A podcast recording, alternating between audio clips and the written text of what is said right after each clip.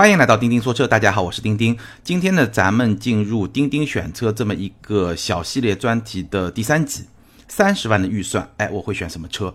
很多听友呢在评论区啊，在留言里面呢也表示对这么一个预算区间非常感兴趣，因为大家也知道我自己开的车正好就是在这么一个预算区间里面，所以对这么一个价位，我的思考呢应该说还是比较深入的。那这一期我的标题呢是从容的预算，但不能任性。怎么说呢？我们一点点来往下展开。我记得上一期二十万预算，我曾经说过，这可能是最让人纠结的这么一个预算。为什么呢？因为在二十万这个预算区间，你有非常复杂的需求，也有非常复杂的选项，每个人都不太一样。那其实三十万呢，在这一点上也是相同的。但是三十万和二十万其实有一个很明显的区别，我们待会儿去说。我们先来看三十万的预算，你的需求同样可能是非常复杂的。比如说，可能是家里的第一辆车，也有可能是家里的第二辆车，那这两个情况就会不太一样。再比如说，可能你更注重这个车家用的属性更强，或者说呢，你更想这个车开起来更好、更有乐趣，这也是不太一样的。还有一点呢，就是你家里面几个人会用这个车，包括驾驶员，对吧？你是说家里面两个成员轮流开都要用，还是说以一个人为主？那除了驾驶者之外，你车上平时有多少成员？是两个人、三个人还是四个人，甚至更多，对吧？现在七座车也非常的火嘛，所以这也是一种不同的情况。再有呢，三十万，你是更注重这款车上有更好的舒适性的配置，各种高科技的配置更加齐全，还是说你想这辆车更大一点，级别更高一点，或者说你就想要一个豪华品牌的车，品牌更好一点，这又是不同的需求。所以这几条组合在一块儿，它。产生的需求其实是差别很大的，非常复杂的。第二，它的选项也是非常复杂的。我们来看一下，三十万大概可以买到什么样的车？首先，你可以买到一辆 B 级豪华轿车，比如说宝马三系、奔驰 C 级、奥迪 S L 这样的车，没有问题。你也可以买到一辆 C 级豪华轿车，尤其是一些二线豪华品牌，比如说像沃尔沃的 S 九零，现在基本上三十万是可以买得到的。再比如说像大众的辉昂。那虽然说不算是豪华品牌，但毕竟也是一个跟 A6L 同平台的这么一款车，也是一个标标准准的 C 级车，对吧？那你也可以买到一辆中型豪华 SUV，比如说现在应该已经马上买不到了，对吧？上一代的奥迪的 Q5，或者说呢凯迪拉克的 XT5 的入门版，你也是可以买得到的中型豪华的 SUV，或者说呢你可以买到中型或者中大型主流品牌的 SUV，就是更大一号，比如说像汉兰达。像比如说锐界的话，甚至是比较高配的版本，汉兰达也是比较高配的版本，甚至像途昂，尺寸已经非常大的一个中大型 SUV，或者说中型 SUV 里面比较大的那种七座版本，都是可以买得到的。再比如说 MPV，MPV 那基本上三十万市场上主流的 MPV，对吧？除了那个加价神车买不到之外，基本上都能买得到了。也包括一些个性化的车型，比如说像宝马的二系，对吧？已经可以买得到了，就是那种两门的。轿跑车吧，对吧？这么一个类型也是可以买得到的。所以你的需求和选项都是非常的复杂，这一点是跟二十万的预算非常相像的。但是有一点明显的差别在于，首先三十万你去选啊就没有那么拧巴，就是说二十万你去选，上一期节目我们聊了嘛，各种需求之间你需要非常注意它们之间的平衡。你可能有了 A 就一定没有 B，有了 B 就一定没有 C，对吧？但三十万呢，其实可以做到。哎，一定程度上的一种兼容和宽容，或者说你的选项还是比较多的。比如说你要选一个我刚才说的 B 级豪华轿车，对吧？那你在三系啊、C 级啊、S L，包括所有的二线豪华品牌的 B 级豪华轿车，甚至是一些高配版本，哎，你都可以很从容的去选择。所以你这个心态是很从容的。包括我们刚才说的，你要选一个像汉兰达这样的 S U V，也很从容，对吧？像途昂那样的车，哎，也比较从容。所以。毕竟多了十万预算嘛，确实选选择面会更广一点。第二呢，就是今天来看市场环境还是非常友好的，因为整个车市的竞争非常的激烈，所以我们刚才看到的一些豪华品牌，对吧？甚至有豪华品牌的 C 级车，你三十万也能买得到了。所以整个市场环境对于如果你有这么一个预算的前提下来说的话，你的选择面还是非常的广的。那大概整个市场面的情况就是这样。那接下来来聊一聊我会怎么去选，还是老规矩，从理性之选和感性之选两个方面来说。理性之选呢，我会提出来两款车，可能是我如果有这么一个预算，我会去买的这两款车。当然，我也会分析一下为什么在同样的类别里面，我不会去选另外几款车。但这个里面有很大的一个偏好因素。我再强调一遍啊，钉钉选车这么一个系列本身的出发点就是说，很多用户在问说，钉钉，如果你有这个预算，比如说今天的这个话题，如果你有三十万，你会选什么车？所以所有的需求、所有的偏好都是从我个人的这个偏好出发，只是跟大家分享一下我选车的一些思路，或者说我自己的一些偏好、爱好，对吧？跟大家分享一下，可能不同的用户，你有不同的需求，你有不同的偏好，那你可以。去选跟我的选项完全不一样的车，当然这过程中我会把我思考的整个过程展示给你，那希望你能够借鉴这么一个选择和思考的这么一种过程和一种方法。第一辆车呢就不用说了，就是我自己在开的这辆车，对吧？宝马三系。直到今天为止，我觉得三十万预算如果要选择一辆轿车的话，对我个人来说，宝马三系还是不二之选。在今天这个时间节点上呢，跟我当年又不太一样。其实我当年这辆车裸车价都是在三十二万多，那今天同样的配置，其实我看了一下，大概也就是二十五六万就够了，基本上便宜了差不多百分之二十，也就是便宜了有那么六七万。那今天来看呢，宝马三系是一款性价比非常非常高的车。当然了，它要面临的一个局面，也就是说明年马上新一代就要上市了，所以这又是一个非常有意思的话题。那我们先来看现款的宝马三系，二零一九款。二零一九款呢非常有意思，作为最后的一个年度小改款，首先呢它只有三二零，没有三三零，也没有一点五 T 的那个版本，就是三二零，二点零 T 低功率版。然后有标轴有长轴，而且它出了三个 M 套装，包括 M 运动套装、M 豪华套装和 M 耀夜版。所以可以说是把 M 这个元素是用到了一个非常极致的一种状态。那现在的市场终端价基本上就在二十四万到二十八或者二十九万这么一个价格区间，所以都是在三十万以内，比我当年真的是已经便宜了很多。所以，哎呀，老车主还是有点心痛啊。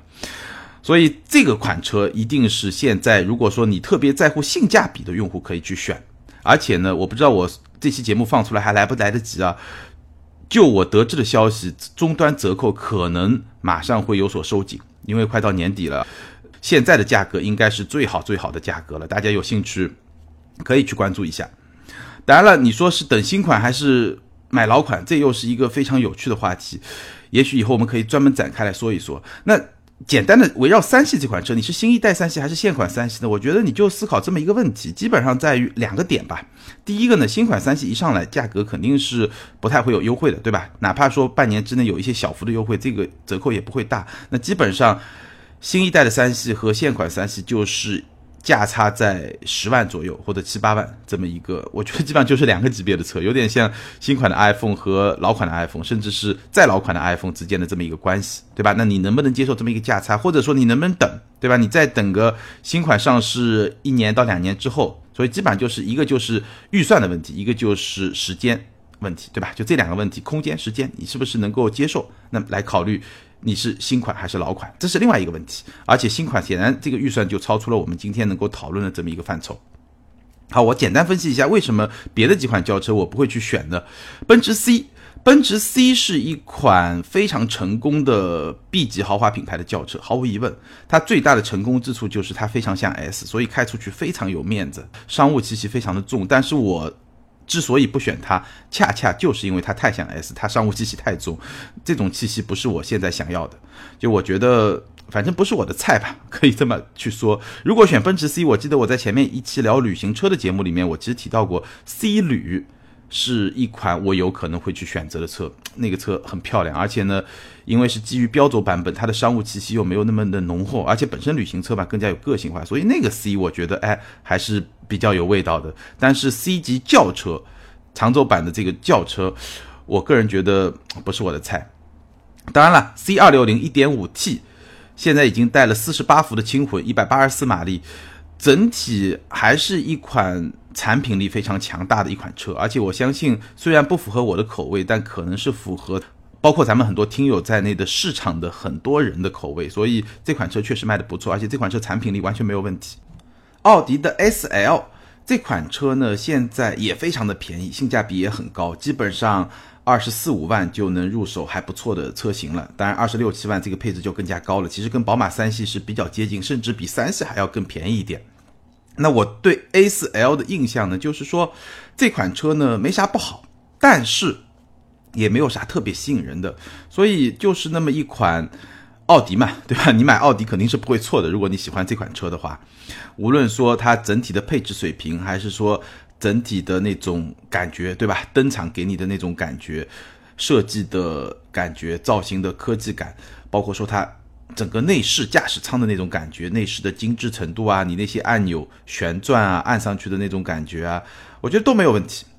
都没有问题，但是就是这款车呢，你会觉得比豪华呢好像比 C 又差了一点，然后开起来呢又不像三系那么有趣，会稍微平淡一点，就像一杯白开水一样。或者我打个比方，有点像咱们中学里面、初中或者高中里面的那种三好学生、班干部，他可能什么都挺好，但是你就觉得哎不太好玩。如果你真的找个朋友晚上去玩一玩，或者说偶尔做一点出格的事情，包括大学里也一样。就你会想不到他这个车呢，就是就这样就没毛病，但是呢，对我来说是缺少一些特别吸引人的地方。但是这个车确实在现在这个阶段，它的性价比也很高，所以呢，买它也没问题。但是呢，我不会去选，大概就这样。那我特别提一下，如果你要选轿车呢，其实，在三十万这么一个预算，现在已经可以选到一些豪华品牌的 C 级轿车。所以这个其实还是可以考虑一下的，比如说沃尔沃的 S 九零 T 四的智逸版，也就是沃尔沃 S 九零的这么一个入门车型，基本上在三十万。再比如说大众辉昂三八零 TSI 的两驱商务版，现在的价格在二十八万左右，比三十万甚至更低。那当然了，大众不是一个豪华品牌，但是呢，我也说了，辉昂这款车它是跟奥迪 A 六 L 是一个同平台的产品。所以在机械结构上面，两者是非常接近的。然后从配置的丰富程度，它比 A6L 甚至更好，因为毕竟是大众嘛，品牌比较差，配置比较高，这个就是一个正常的逻辑嘛。所以对于某一些用户来说，你的商务需求非常强，你需要一辆五米左右的这么一个大轿车，然后你的预算又只有三十万，那么 S90 和辉昂，我觉得也可以考虑一下。当然，对我来说，就像我刚才说的，我不选奔驰 C，就是因为它商务气息太重，我肯定也不会选这两款商务气息更重的车，对吧？所以我的理性之选还是宝马的三系。好，理性之选的第二款，如果要选一款 SUV 的话，我应该会选一款汉兰达，或者更确切的说是汉兰达的四驱豪华版，现在的价格是二十九万九千八，基本上终端的折扣也非常的小。那选择这款车呢？我觉得理由也很简单，汉兰达这款车它的优点和缺点可以说同样的明显。它的优点呢，稳定、可靠、平衡，而且这款车是四驱，多路况的这种适应能力呢也不错。那所有这些我可以把它概括为丰田的魅力。那它的不足之处呢，其实也很多，比如说它的配置非常的一般。我说的这款二十九万九千八的四驱豪华版。配置了自适应巡航，配置了中央差速器的锁止功能，配置了陡坡缓降、全景天窗、主动刹车，哎，这些看上去还不错。但是对于一款三十万预算的主流品牌的车来说，显然也不算什么了不起的。但是它有一些让人比较抓狂的配置，比如说它是卤素灯，三十万的丰田卤素灯，六点一英寸的屏幕也很小。没有 GPS，而且还是仿皮加真皮的座椅，还不是全真皮的座椅，所以配置真的是非常的一般。但是呢，三十万这么一个预算，我觉得选一个豪华品牌的中级 SUV 其实是不够的。基本上哪怕是二线豪华品牌，你也要到个三十二三万、三十三四万。如果配置还不错，可能就要到三十五万这么一个预算。所以选一个豪华品牌的中型。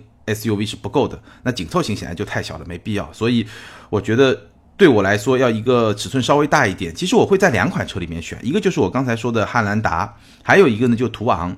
我看了一下途昂的三八零 TSI 四驱豪华版，三十六点八九万，这个是官方指导价，现在终端差不多在三十二到三十三万，也就是说比三十万的预算多了那么两三万。那它比汉兰达，如果这两款车比起来呢？途昂首先它是一个真的七座，汉兰达这款车基本上还是一个五加二，它的第三排呢能坐，如果坐小朋友没问题，对吧？十来岁的年轻人没问题，或者说身材比较小的女士，对吧？一米六左右，哎也没问题。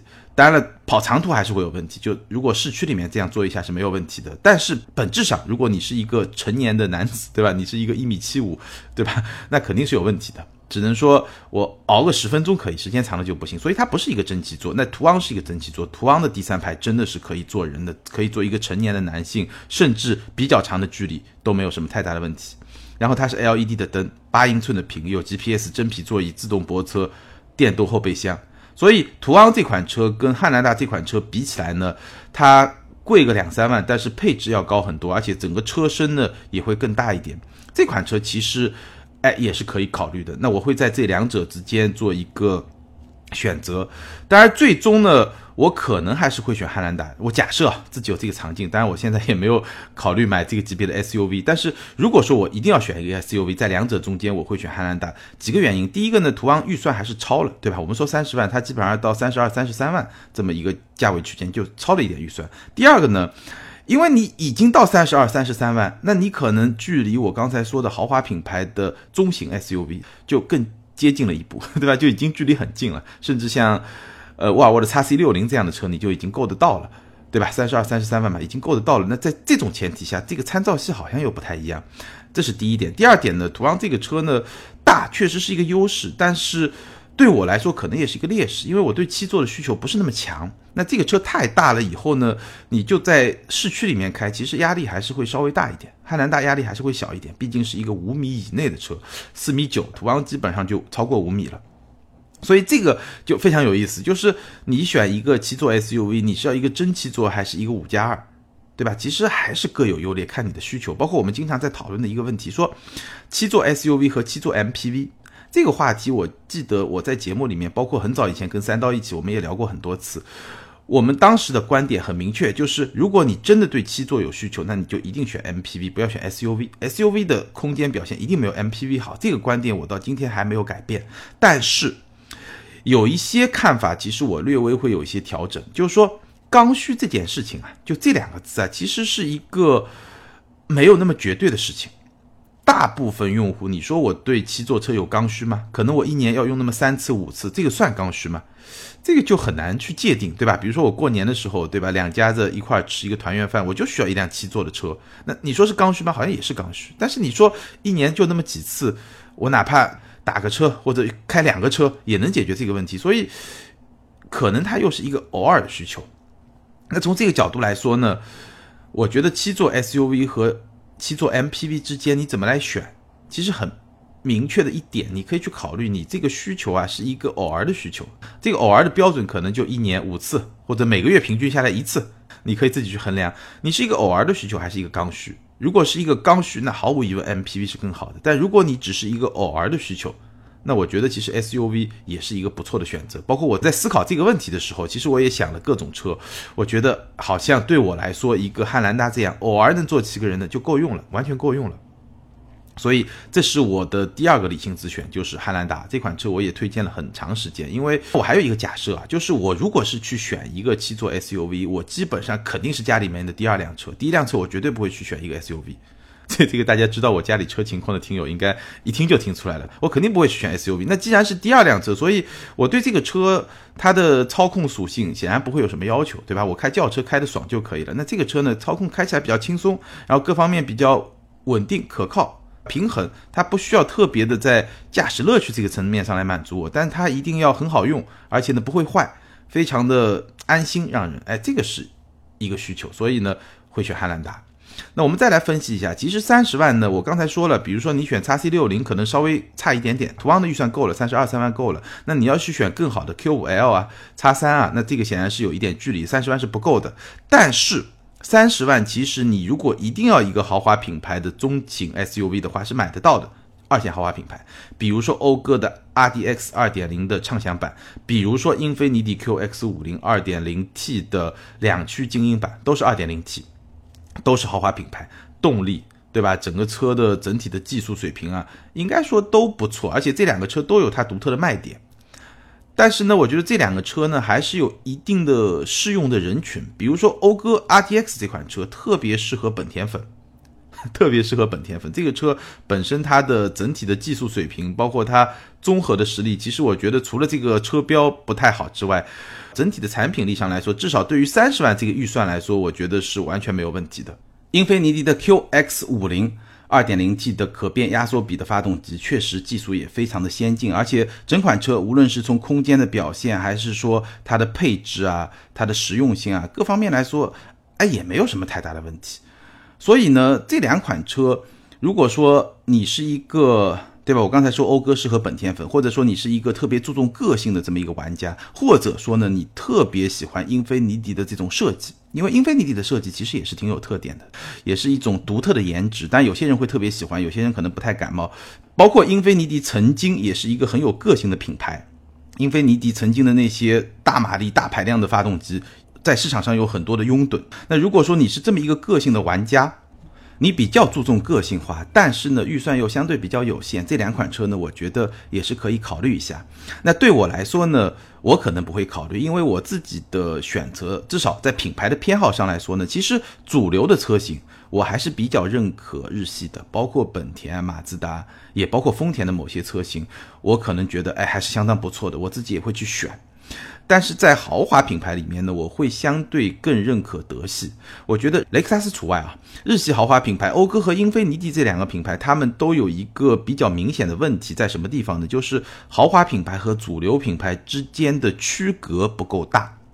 其实我们看。德系的豪华品牌和主流品牌，如果有的话，像奔驰、宝马，它就没有主流品牌，所以它的豪华品牌这个调性就比较纯粹。那奥迪虽然说跟大众有一些车款是共享平台的，但是呢，也仅限于 A3 这个级别的车型，Q3、Q2 这个级别的车型，你再往上走，其实会不太一样。当然，辉昂也是另外一个例外了。但总的来说呢，在德系品牌里面，豪华品牌和主流品牌它的这个区隔是比较明显的；而在日系的豪华品牌里面，这个区隔就不够大。我觉得在日系豪华品牌里面，在这方面做的比较好的只有一个品牌，就是雷克萨斯。雷克萨斯它做区隔，当然可能更多不是从技术层面，而是从它制造的工艺、它营造的那种质感的这个层面，哎，做出了一种区隔。我想，这大概也就是雷克萨斯不仅在中国，而且在全球范围内都比讴歌和英菲尼迪更加成功的一个非常重要的原因。当然，这也是说我不会去选这两款车的一个原因。好，这就是我的理性之选的第二款车。如果要选一辆 SUV，我会选丰田的汉兰达。那我也给大家分析了另外几款车，我为什么不会去选。但我不选不代表这款车就不好，对吧？你有不同的需求，可能哎，我整个思路也分析给大家听了，可能恰恰这款车哎比较适合你。感性之选，其实呢，在三十万这个级别呢，感性之选还真的选不到一个特别合适的，就满足我内心的那种澎湃激情的那种选择。我看来看去呢，有两款车是会比较超出预算，但还是会比较让我心动。一款呢是奥迪的 S 三。一款呢是马自达的 MX 五，奥迪 S 三，二点零 T，二百九十马力，匹配七档双离合，四点八秒破百，而且是一款四驱车。那大家一听就知道了，这还是一款比较有驾驶乐趣的车。毕竟是 S，对吧？这跟普通的 A 系列还是不太一样。当然，它不像 RS 系列，就是一个彻底的那种高性能车。S 三一个中间状态，价格呢也还可以，现在终端基本上就在三十二万左右吧。比我们的预算稍微高一点，那其实我当年买我这辆三二零的时候，其实也是三十二万。那这么来比的话，纯粹从操控上来说的话，S 三对吧？它在动力啊，毕竟是一个四点八秒的车嘛，对吧？还是会比较有吸引力。那另外一款车 MX 五呢？其实我觉得是老听友就不用我再解释了。这款车虽然它的动力只有一百五十八马力。几乎只有 S 三的一半，一半稍微多一点。它是一个二点零的自然吸气，那个是个二点零 T，动力只有一半多一点点，而且是一个六 AT 的变速箱，对吧？跟七档的双离合比啊，这个换挡速度也是没有办法去比。当然，它有一个比较好的地方呢，它是一个两座的跑车，但引进中国的是一个硬顶的跑车，后驱。更加的纯粹，虽然动力不是很高，但是驾驶乐趣非常的强大。这一点呢，我其实专门的聊过，大家可以很早去看。大概我记得两年多之前吧，我就聊过为什么说 MX 五可能是最有驾驶乐趣的这款跑车。至少对我来说，今天我在很大程度上仍然坚持这么一个观点，因为一百五十八马力是我很容易控制的一种动力的水平，我很能够很轻松的去控制它，而且这个后驱车身又很轻，整体操。重的敏捷性又很高，这是我非常喜欢的一款车。但是国内引进的是硬顶敞篷的版本，现在的终端价格基本上我看了一下，也要三十四、三十五万，也是超过了我们的今天的这么一个预算。但是呢，你看这两款车啊，就很有意思，一款的动力很强，对吧？一款呢很好玩。那你说，如果说我有这个预算，我会更选那个动力强的还是好玩的呢？我觉得大概没有任何的纠结，我一定选那个好玩的，一定选 MX 五。但是呢，三十四万这个价格。又让我觉得有点纠结，所以说到底，今天可能真的没有一个特别好的感性之选。三十万这个预算，这个也是有点最终有点出乎我预料。还有一点呢，就是我上期节目也说过，想尝试一下电动车，但是同样在三十万这个预算区间找不到一款合适的电动车，要么就比它更低更便宜，但性价比更高，但是可能在性能啊、炫酷程度啊这些方面会稍微弱一点；要么就比它更贵，而且也未必是一些很成熟的选择。而且呢，不知道大家注意到没有，这个 Model 三，对吧？特斯拉的 Model 三在国内的这个价格出来也是远远高于了三十万这个预算的区间，因为原来它在美国是三万五千美元嘛，加上一些运输费啊什么的，可能大家的预期也就是三十万是拿不下来了，但是可能说四十万之内，对吧？能拿下来，但现在看到这个价格还是会更高，所以呢，也就远离了这么一个价格区间，所以。很无奈啊，三十万其实要选一辆特别感性的车，好像不太好选，对吧？你选来选去，比二十万当时能够选的 GTI，好像也没有什么本质性的提升，或者提升也相对比较有限。哎，这个是一个比较遗憾的地方。最后呢，跟大家分享一个我在选车过程中呢有一个理念，那这个想法也是很长时间的一个想法，就是我在选车过程中呢，我不太会去够着买车，什么意思呢？就是说。如果我是一个二十万的预算，那我基本上会在一个正常的价格区间里面去选。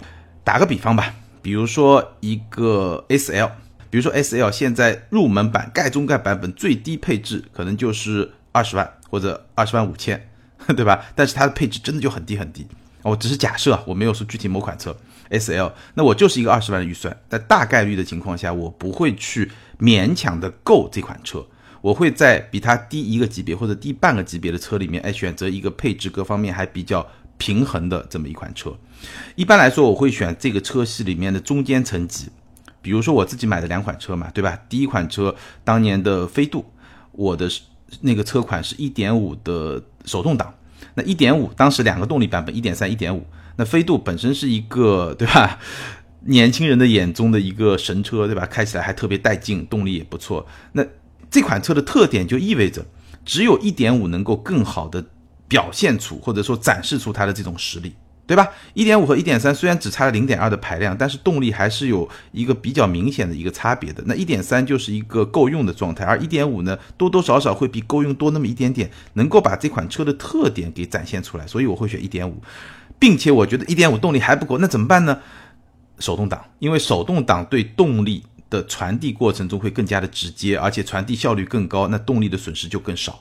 所以这是我当时的选择，就是说我会买这款车相对比较中间的层级，我不会去买它最入门的一个版本。这是第一。第二呢，就是说我会把这款车它有的特点一定要买到。比如说飞度这款车，我觉得 1.5T 的手动挡是最好能够把它的特点表达出来的，那我就一定要买这个 1.5T 的手动挡。那比如说买宝马的三二零，对吧？我肯定不会去买一个一点五 T 的三系，因为一点五 T 配三系，虽然说动力够用这两个字是可以形容的，但也就只有够用了，不会给你一种比较强的这种驾驶的乐趣。它其实提供不了的，因为它的动力没有办法把它底盘的这种能力，把它转向的这种能力淋漓尽致的发挥出来，对吧？所以我选了一个三二零。当然了，节目里面也聊过，对吧？多多少少还是有点后悔，如果预算够的话，还是应该。再往动力上面去够，因为我觉得只有当年的三二八和今天的三三零才能够把这款车它底盘的能力更加淋漓尽致的展现出来。其实我现在这款车动力是不太跟得上它本身的这种血液里面的这种操控的性能的，所以还是有一点差距。但是无论怎么说吧，哪怕对于一个正常的选车，我需要选择它的一个中间版本，能够把这款车最有实力的部分最有。特点的部分最值得买的部分展现出来，因为很多时候啊，你比如说你买一个入门的版本，可能你就买了一个壳，但是呢，这个车它真正的亮点就没有办法体现出来。我们随便举几个例子，比如说凯美瑞，凯美瑞的入门版配置是比较低的，所以呢，我觉得这一代凯美瑞其实，当然你说 TNGA 架构对吧？它整个车身的重心更低了，车身刚性更好了，整个操控的感受呢，虽然谈不上运动，但是比上一代确实那种对吧？中年油腻男的那种驾驶特性已经完全改变了，变得一个比更加轻松自如，然后呢，有一定的操控的愉悦感。我觉得这个形容比较好的这么一款车，但是我觉得这一代凯美瑞还有一个很大的优势，或者说它的特点就是它的。配置确实不错，有很多比较先进的配置搭载在这个车身上，但是那个入门级的盖板，其实这方面的优势就完全没有体现出来。那我会觉得买这个车就不太值。包括雷克萨斯 ES，虽然说 ES 两百在终端销售确实也相当的不错，但是你说我买一辆雷克萨斯，结果这个零到一百加速还没有我当年开一辆飞度快。这这个对我来说也是一件不是特别能够接受的事情，所以这个是我买车的一个观念，就是说会买一个比较中间的层级。那因为这个中间层级有什么好处呢？就是你该有的基本配置基本上就都会给你，而且呢会把这款车它真正有特点的这个地方比较好的展现在你的面前。不论是我当初买的飞度三系，或者说比如说我如果要买个 ES，那我大概率去会去买一个 ES 三百 H，我觉得这个。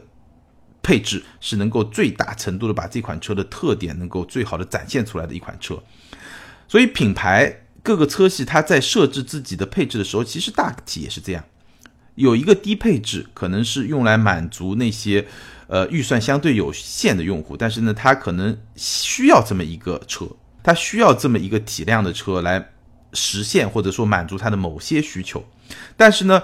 几乎大部分的车系里面，它的这个中间配置会是把这个车的特点真正给展现出来。那高端的那些配置，基本上就是打个形象。尤其在中国市场，你说买六缸的三系有吗？几乎没有吧，对吧？几乎没有吧，就真的是很少很少。那别说是六缸的三系了，六缸的五系又有多少人买呢？对吧？六缸的奔驰 E 有多少人买呢？都很少很少。那那个基本上就是打一个形象的一个价值。所以。买一个中间层级呢，就是说你能买到特点，但你又不会多花冤枉钱，这个基本上就是我选车的这么一个理念和这么一个思路，那供大家参考，对吧？你接受或者说不接受，我觉得这个还是根据个人的需求来，不是说这个就一定对，只是说呢，作为一个爱车的人士，我觉得这么选，从综合的性价比上来说会更好一些。好，关于三十万的选车。感性自选、理性自选，以及一个跟大家分享的选择方面的观念，今天咱们就聊到这儿。接下来呢，咱们进入听友互动环节。上一期节目呢是关于马自达设计的一期特约的节目，那再上一期呢是广州车展。接下来我们来看一下这两期节目的听友们的精彩的留言。先来看广州车展，ID 为狂热的 Win 这位听友他说。这次广州车展几个爆款，聊聊我的看法。第一，奔驰 A 级后期优惠下来，最低配绝对在二十万以下。奥迪、宝马真的需要改变了，不然二十万的区间绝对被奔驰吊打。第二，奥迪 A6L 颜值内饰比以前好看太多，我是 A6 欧若的车主，真的流口水。第三，全新 X5 全面升级，不用说肯定好卖。现在 X5 基本是宝马的门面了，改款很成功。第四，还有就是。新的五零八 L 感觉也巨好看，不过感觉依旧卖不好，法系车仍然任重道远。最后说说亚洲龙，定价绝对高了，外形比凯美瑞更加夸张，并不太看好市场表现。从叮叮叨叨开始听节目，可能算是铁粉了。三刀的节目诙谐一点，钉钉的节目专业性更强，祝节目越办越好，嘿嘿。首先感谢这位听友。真的是铁粉了。然后这几款车呢，我也简单的聊一下。有些节目里面其实之前也聊过，比如说奔驰 A 级，那前两天刚刚这个价格公布了，对吧？起价大概是二十一万多，然后最高价格到了二十九万九千九。你说奥迪、宝马必须要改变了，没有问题。我觉得奔驰的 A 级在产品力上确实是比奥迪的 A 三和宝马的一系更强。那么这个价格呢，我也简单说几句啊，二十一万多到。接近三十万这么一个价格区间，因为我一直有观点嘛，就是官方指导价其实是代表一款车的定位，终端价格才代表这款车到底性价比怎么样。因为你就官方指导价来讨论性价比，很多时候其实意义不是特别的大。比如说奔驰 A 级这么一个价位区间，对于一款挂着奔驰标的车来说，紧凑级轿车、三厢轿车，而且是一个长轴版来说，我觉得这个价格是没有问题的。那问题在什么地方呢？问题在于。A 三和一系的终端折扣实在是太过凶残了，所以我觉得奔驰 A 级后期终端也会有折扣，因为如果我们拿官方指导价和 A 三一系的终端折扣来比，那就没法比了。可能同等配置，奔驰差不多能贵出百分之五十，至少百分之四十。那这个是完全无法想象的，因为在这个价格区间，我觉得如果说同等配置，奔驰比宝马和奥迪贵五万块钱，我几乎是不敢想象的。那如果说没有折扣的话，甚至还不止五万块钱。所以怎么说呢？产品确实很强，但是呢，这个级别终端。价格已经杀到了一个十五万到十八万这么一个价格区间，或者哪怕是一个高动力版本，也顶多到二十万不到这么一个价格区间。所以，奔驰这个价格，今天的这个官方指导价应该是有一个比较明显的一个折扣的空间，我相信是会有的。A 六 L 同意你的观点就不多说了，叉五也同意你的观点也不多说了，五零八基本上也没错，这款车本身是不错的，但是卖的卖不卖的好，我觉得只能跟自己比，不能跟竞争对手比。亚洲龙，我要纠正一下，我在节目里说是二十二到二十七万，其实这个是不对的。我后来仔细看了一下，我之前看到的消息是有误的，所以我节目里面说的有一些跟凯美瑞这个呃同时操戈啊，或者说激烈的自相残杀这些观点，可能都需要修正一下。那现在能够呃大概了解到，我估计啊这款车可能会在二十五、二十六或者二十七这么一个起步价。那如果是这么一个起步价的话，这个价格其实不能算特别的低。那这款车非常有热度，到底会卖的怎么样呢？等到它正式的价格和配置出来以后，咱们再好好的分析。好，第二位 ID 为脑阔疼我有药，他说听到标志耳朵竖起来了，一直是标志粉。我爸老款标致三零八，我二零一四年入手一辆五零八二手车，表显里程差不多四点七万公里，当年的新车指导价为二十点九七万，三年的车十万拿下。买到一台自己很喜欢又关注了多年的车，相信每个人都会因此而高兴的。车况又比较好，性价比超级高，冷门车就这样。今天听到钉钉聊了五零八 L，感受颇深。这款车可以说承载了我对汽车的喜爱。我觉得要想让标志车系在国内有一个更好的市场表现，并不是靠一辆车或者两辆车可以改变的。标志需要花更多的功夫在市场宣传和营销层面。五零八 L 会不会是标志反攻的开始？就让我助你一臂之力，明年就塌了。这位听友绝对是标志粉。其实我最近啊，也试了一款标志的车，就四零零八。我们找机会会专门做一期节目来聊那款车。那款车其实也让我更加深刻的去思考法系车的一些问题。那我先可以借着这位听友的留言，呃，分享一个看法。我不知道咱们很多听友会不会发现啊？虽然我们说法系车、韩系车最近都不太好，但韩系车稍微好一点，对吧？今年稍微好一点，去年也不太好。但其实你会发现，法系车和韩系车有一个非常明显的区别：韩系车几乎是没有粉丝的，韩系车它卖的只有三个字，就性价比，对吧？现在已经卖的跟自主品牌几乎就一模一样了。但法系车是有粉丝的，法系车虽然卖的不好，但是买法系车的人大部分还真正就是法系车的死忠粉。哎，这个就是非常有意思的一个现象，这个咱们找机会再聊。这是非常有趣的一个现象，说明法系车在很多地方还是有它特别的地方。不久以后，我会专门做一期节目来聊我之前刚刚开的一辆标致四零零八那款车，我觉得有很多点可以展开来跟大家聊，也能够我们进一步思考法系车的现状，甚至是它的过去和未来会是一个什么样的状况。好，我们今天就不展开来说。好，接下来我们来看马自达设计那期特约节目的听友互动。那期节目呢，听友们的留言还是非常的踊跃，哎，我也非常高兴，也非常的感动，因为特约节目也特别需要，哎，咱们跟听友有更加活跃的这种互动。ID 为文刀木木下划线 T 九，这位听友他说，我作为工业设计师，又是马自达的粉丝，这期谈设计，我就说下个人对他家车型的看法。我最喜欢 CX 四的外观设计，了解的朋友可以看到，CX 四的前脸的视觉感是最平衡的，上半部是镀铬的格栅，形成向下的视觉力，下面黑色包围对其平衡，不至于视觉下坠，大小比例正好达到平衡之美。那相比之下呢，昂克赛拉的前脸视觉力向下的力度就太大了，底部较小的格栅抵挡不住，就不是很舒服。而阿特兹的前脸上下视觉率的平衡感就要好很多。这点上，奔驰和宝马的前脸上下视觉力做的就很到位，挑不出毛病。不仅是前脸，CX4 的侧面也很性感，A 柱特意做成黑色，整个车窗营造游艇之势，侧面和后面完美衔接，而不是孤立设计，比轿车处理的高级。字数有限，谢谢各位求力挺，说的很好。专业人士说出来的就是专业的这些感觉，对吧？比咱们这种虽然很喜欢看，也很喜欢去品味，但是呢，可能在描述的这种专业的术语，包括哎，你这么一点播，大家就会看得更加的清晰。所以我也特意这一段也挺长的，念出来给大家一起来分享一下。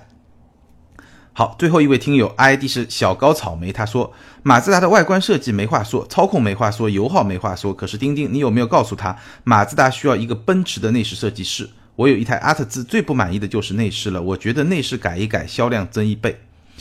这位听友说到点子上了，你这个观点我完全同意。不过呢，我要跟你说两点。第一点呢，其实我们在那次分享会上也看到了马自达全新的一些内饰的设计，看上去也是非常的炫酷的。但更重要的是第二点，就是一辆车啊，它的外观设计看上去好不好看，更多展示的是设计师的这种才华，他的这种能力，能够把这个车设计的多美。这个呢，我觉得设计师的作用是主要的，但是内饰呢，当然设计师也有很大的作用，但是内饰其实。在很大程度上，相比外观会更加受到成本的约束。就内饰能不能做出高级感，很大程度上不仅仅是设计师能够决定的。内饰你用料的好坏，对吧？这种组合、这种搭配，受成本的限制会更加明显一点。所以。内饰的区隔是很大的，像马自达这种车的设计，它在外观的设计的水准，甚至是可以跟奔驰、宝马、奥迪相比，也没有说太明显的逊色，对吧？都在一个层次上，没有问题。但是内饰是不可能做到这一点的，因为内饰受成本的约束会更大。但是无论如何，我同意你的观点，即便是在马自达这么一个级别，内饰也是有非常大的发展空间。那我们也可以期待一下，因为在现场我们看到新一代的马自达的内饰，确实至少从设计感上来说，还是。给我一些惊喜的，我们可以一起去期待。好，欢迎上面几位听友把你们的联系方式私信给我，你们将得到有途虎养车网赞助的途虎和钉钉拍联合定制的一款行车记录仪，而且可以在途虎的线下门店免费安装。那也欢迎更多的听友就咱们聊的话题，今天我们聊的是三十万选车这个话题呢，发表你的看法，在评论区和更多的听友和钉钉来进行互动。你们当然也有机会获得礼品，但是我觉得更重要的是。评论、转发，哪怕就是点个赞，都是对我最好的支持。